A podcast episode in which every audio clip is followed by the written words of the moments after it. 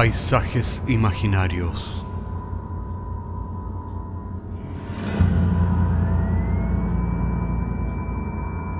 Una producción Cortés Rojas.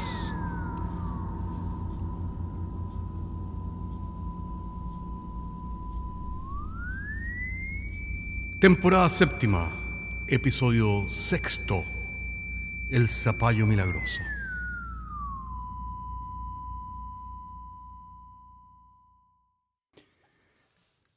La historia que les traemos hoy día del otro lado de la puerta ocurrió hace mucho tiempo en una isla perdida en los fiordos y estrechos del sur de Chile.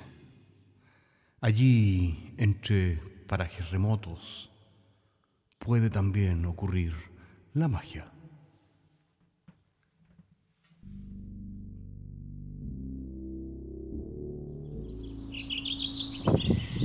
Esto es maravilloso, tío. Nunca me imaginé esto. Yo tenía fotos de, de, esta isla. Mi padre me había hablado que provenía de esta isla aquí perdida en el terremoto sur de Chile. Y lo que tenía yo por fotos eran... Discúlpeme, tío, no quiero ser eh, grosero, pero era un, simplemente una casucha que parecía un gallinero. Y mire lo que veo acá, es, es fantástico, es asombroso, es es un palacete y si no me equivoco ahí en esa pequeña bahía veo un barco con su nombre, tío. Dígame cómo es posible esta, esta fortuna que usted ha amasado en esta isla tan perdida en el sur del mundo.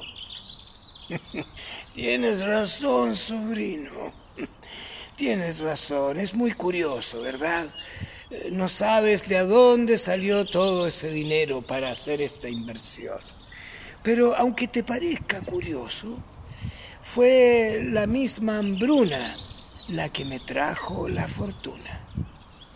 Difícil de creer, tío, difícil de creer. Eh, no me lo puedo imaginar realmente.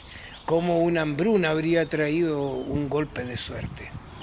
Bueno, fue así. En aquel entonces estábamos mucho más aislados del continente que como lo estamos ahora. Apenas teníamos una especie de, radio que transmitía señales Morse que nos comunicaba con el continente. Pero ese invierno, ese invierno fue especialmente crudo, cruel diría yo. Y no cesaba la tormenta, días y días. Y no teníamos nada que comer. Con tu padre salíamos a buscar raíces, las cuales servíamos y esta nos mantenía en pie, las raíces. ¿Te puedes imaginar eso? Tú no has vivido algo así, ¿verdad? En la comodidad de la ciudad de Santiago. Tienes razón, tío. La verdad es que nunca he padecido de hambre y me es difícil imaginar esto. Me parece casi un cuento, una novela. Sí, una novela, si quieres verlo así. Pero fue real, fue auténtico. Pero dígame, tío, ¿cómo, ¿cómo a partir de esto surgió su fortuna? Vamos, vamos, que estoy curioso. Este, este clima que hay acá, esta noche maravillosa, este vino maravilloso con, bueno, este pan amasado y estas lonjas de queso de cabra, me han vuelto locuaz y curioso, tío. lo entiendo, lo entiendo, pero ten paciencia.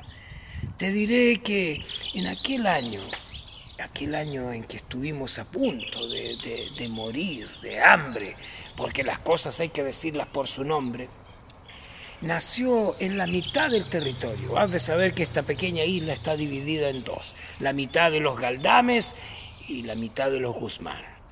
Nuestra mitad y la mitad de los Galdames. Exactamente en la mitad, en la mitad geográfica, en la mitad al milímetro nació una planta de zapallo. ¿Me creerás tú? vaya, vaya. Me imagino que teniendo el hambre que tenían, tuvieron que sacar ese zapallo para devorarlo. No tan rápido, no tan rápido, sobrino.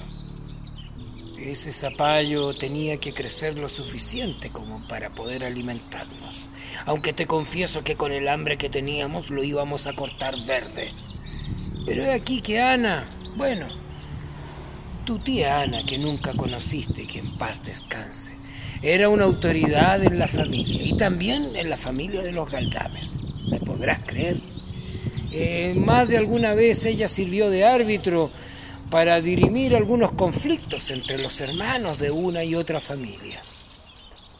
De manera que cuando mi padre, muerto de hambre, partió con un cuchillo a cortar ese pequeño zapallo, Ana le dijo, por ningún motivo hagas tal cosa. Había tenido un sueño, Ana, en el cual ella misma iba a cortar el zapallo. Y cuando cortaba este poderoso tentáculo unido a la tierra, había surgido un grito fenomenal al cortar esta especie de cordón umbilical. Y era que había despertado ella con su propio grito, un grito de terror, un grito había sido una pesadilla.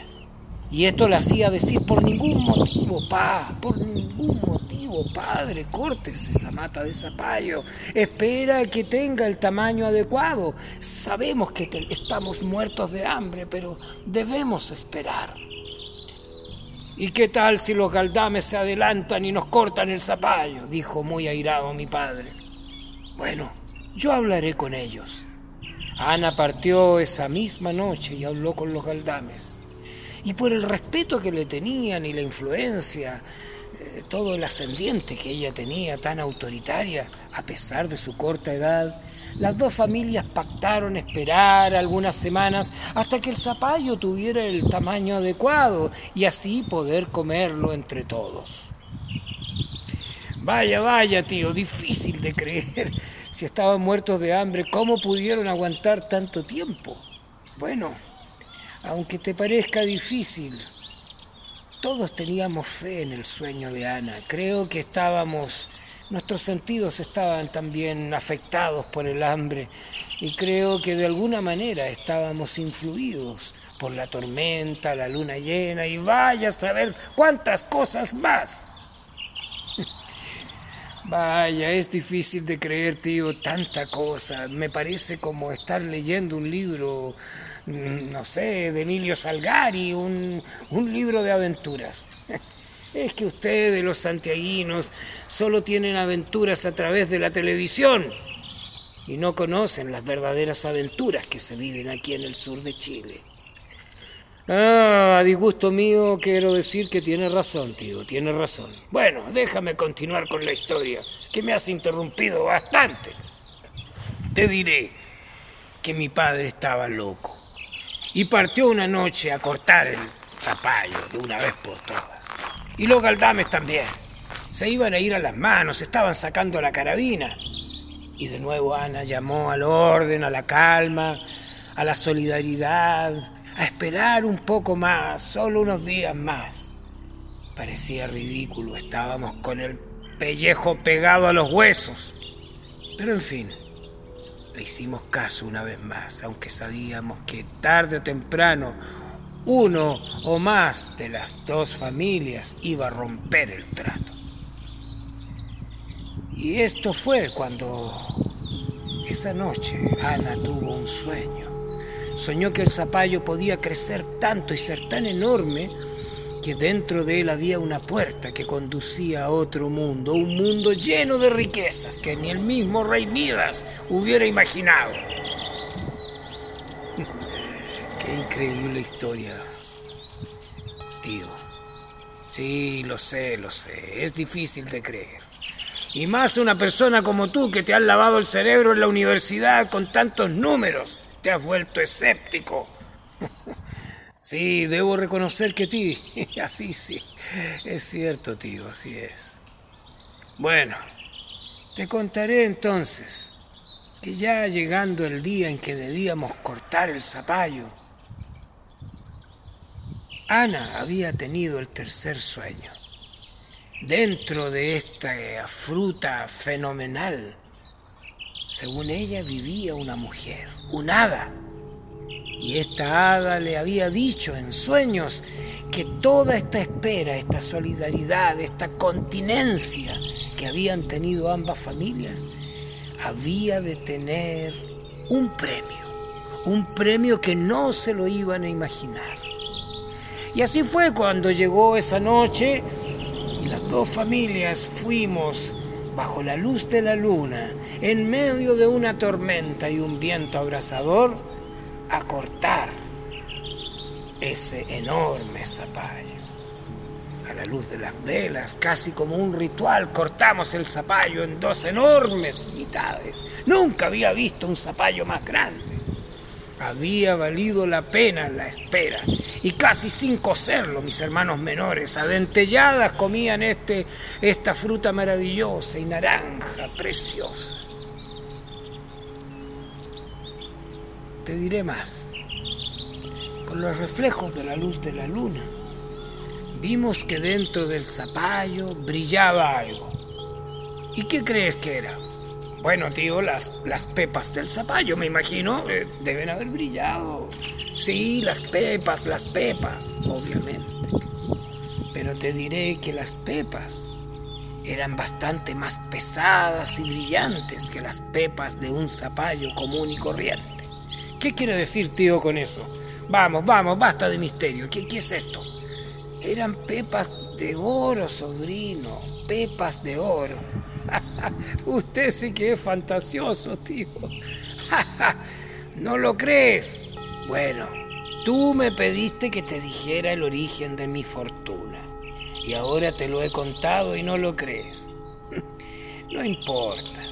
Tomémonos otro trago que todavía queda harta noche por delante. Sí, hagamos eso, tío. La verdad es que me ha afectado este alcohol y tal vez esta noche mágica con este zumbido del viento y este mar embravecido me ha vuelto sensible. Sí, tal vez no sea tan importante si eso es una fantasía o es real. El punto es que estamos juntos después de toda una eternidad.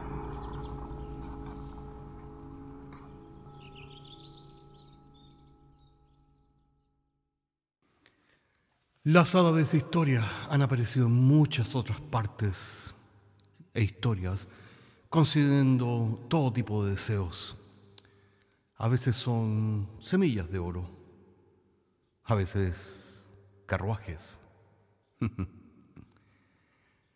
Nos vemos la próxima semana.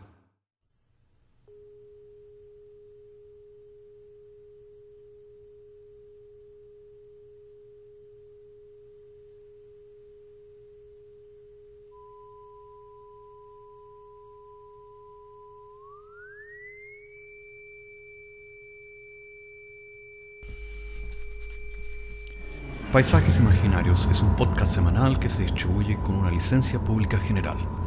Puedes encontrarnos en iTunes, Spotify o donde quiera que escuches podcasts. Contáctanos a paisajes.caco.cl. Hasta la próxima semana.